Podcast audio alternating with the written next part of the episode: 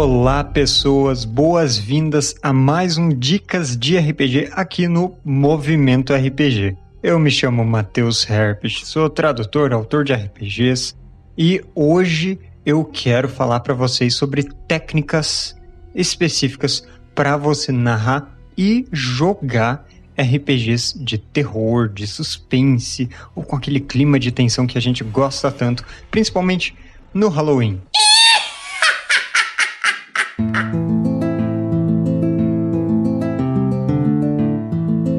Dicas de RPG é um oferecimento da Bardos Shop, bardosshop.com.br. Acesse e atualize já o seu guarda-roupa.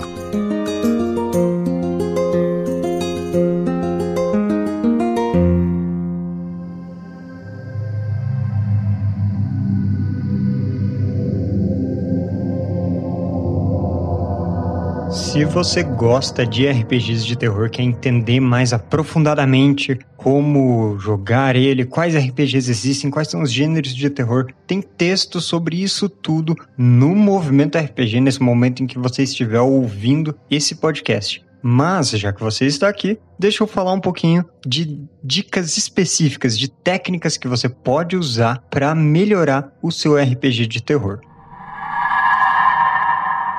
A primeira delas são as descrições. Essa é fácil de implementar, porque você já vai estar jogando um RPG em que os jogadores vão fazer testes, vão rolar ataques, vão tentar resistir a alguma coisa com jogadas de dados e uso de recursos. Não importa o sistema que seja, isso vai ser meio que comum a eles todos, não é? Então, você aproveita que já está fazendo essas jogadas e, em vez de simplesmente falar. Você acertou esse tiro, rola o dano do seu rifle.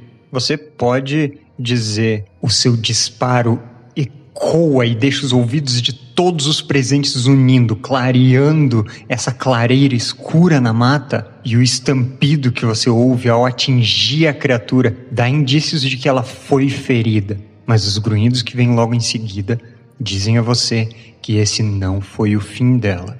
Viu como simplesmente você elaborar melhor a descrição e depois disso tudo, acrescentar um rolo dano para ver o que você fez, já é bem mais evocativo do que você simplesmente falar da parte mecânica. Caprichar nessas descrições, principalmente em momentos chaves, em momentos que você está usando para dar o clima da cena, é uma técnica muito boa. Mas tenta não exagerar nisso, não transforma todas as descrições de qualquer coisinha, de qualquer teste, por mais trivial que seja, em algo mais ou menos grandioso, exagerado. Porque aí você vai perder todo o efeito impactante que você está tentando alcançar.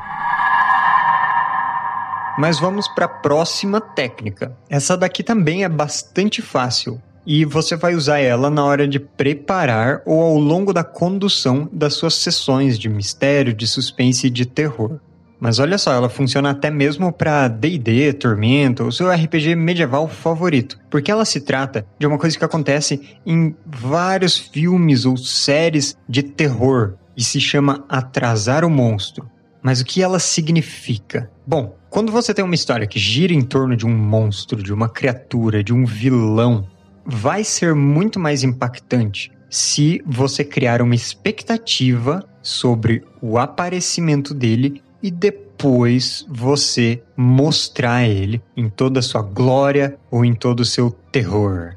Então, em vez de colocar o vilão logo de cara aparecendo na frente das personagens, ou de colocar o monstro rugindo ao longe em uma das primeiras cenas, você pode colocar só indícios, só vislumbres, vultos que vêm no escuro, rastros e pegadas estranhas rastros de gosmo, sangue ou sabe-se lá o que é isso, ou simplesmente marcas nas vítimas, ou ainda menções de terceiros, rumores, relatos, registros em diários antigos que foram encontrados em uma sala empoeirada ou em livros ancestrais que falavam sobre a vinda dessa criatura, ou qualquer coisa que fizesse sentido no seu jogo. Mas o que importa aqui é você atrasar o aparecimento da criatura e enquanto ela não aparece para valer, você vai dando indícios colocando indícios, você vai sugerindo que essa criatura, vai criando uma imagem mental para os seus jogadores, vai criando uma expectativa do que ela pode fazer, do que ela vai fazer com eles quando finalmente aparecer. E aí, quando chegar o grande momento, a batalha final, se você estiver fazendo isso em um RPG de ação e aventura tipo D&D, aí sim, essa criatura por si só já vai ser bem mais impactante.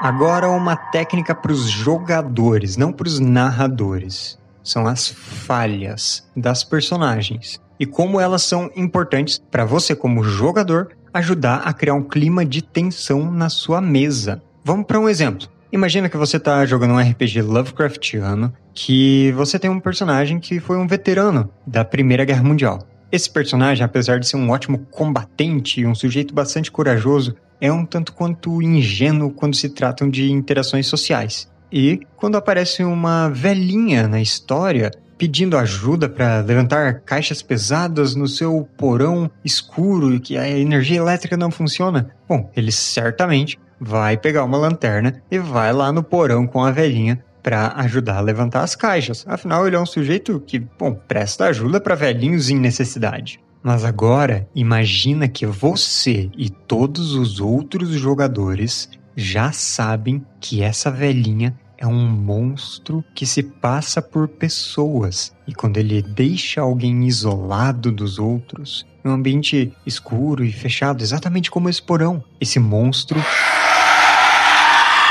devora as suas vítimas então, quando você coloca seu personagem para ir no porão ajudar essa velhinha, você tá colocando ele exatamente nas garras do monstro. É claro que se você tá pensando principalmente em sobreviver, isso nem sempre vai ser a melhor escolha a se tomar. Mas, se você tá pensando em contar uma boa história, em fazer uma cena que vai ficar marcada na memória de todo mundo que tá jogando pelo restante da vida dessas pessoas, aí sim você tá no caminho certo, usando essa falha da ingenuidade do personagem para colocar esse personagem numa situação de perigo e justificada narrativamente ainda por cima. É aquela coisa. Ah, isso é o que o meu personagem faria. Mas em vez de usar essa frase que às vezes é um pouco problemática para você sacanear um jogador ou para você se dar bem no jogo, você está usando para a história ficar mais divertida. E a gente joga o RPG porque a história é divertida, não é mesmo? Então, as falhas dos personagens podem ser usadas dessa maneira muito facilmente. E você pode aproveitar que vários sistemas de RPG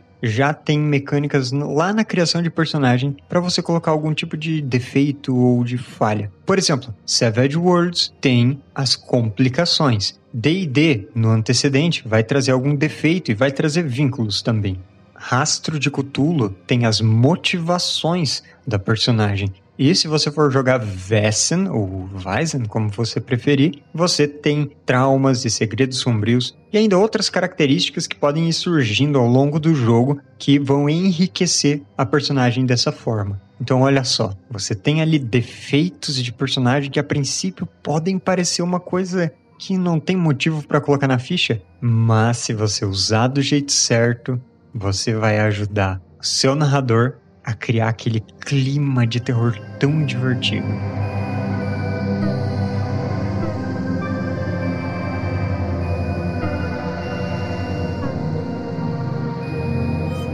E agora, seja criativo para usar esses defeitos, esses problemas do histórico da sua personagem da maneira mais efetiva e aterrorizante possível. Hoje eu vou ficando por aqui. Se você gostou dessa dica, siga o meu canal As Ideias Arcanas em todas as redes sociais, no YouTube, na Twitch e afins. E agora eu passo o dado pro próximo mestre.